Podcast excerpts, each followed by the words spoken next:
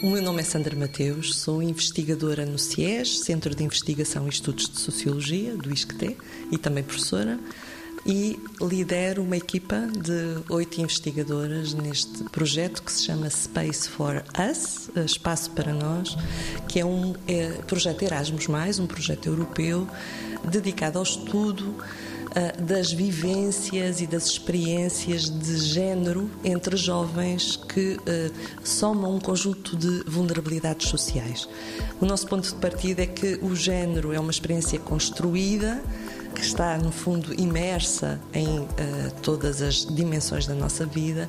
E no caso específico destas jovens que reúnem um conjunto de vulnerabilidades acrescidas, o papel dos profissionais eh, no reconhecer destas especificidades de género é fundamental.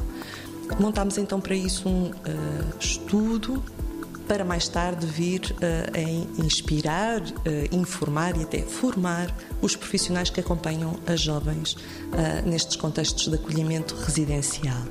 Para construir este conhecimento, estamos a utilizar metodologias participativas,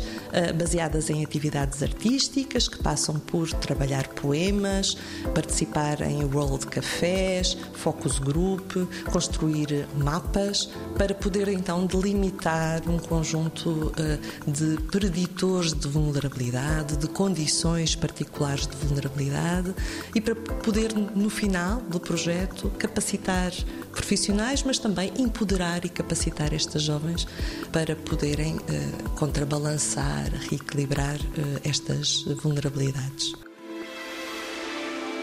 90 Segundos de Ciência é uma produção conjunta Antena 1, ITQB e FCSH da Universidade Nova de Lisboa.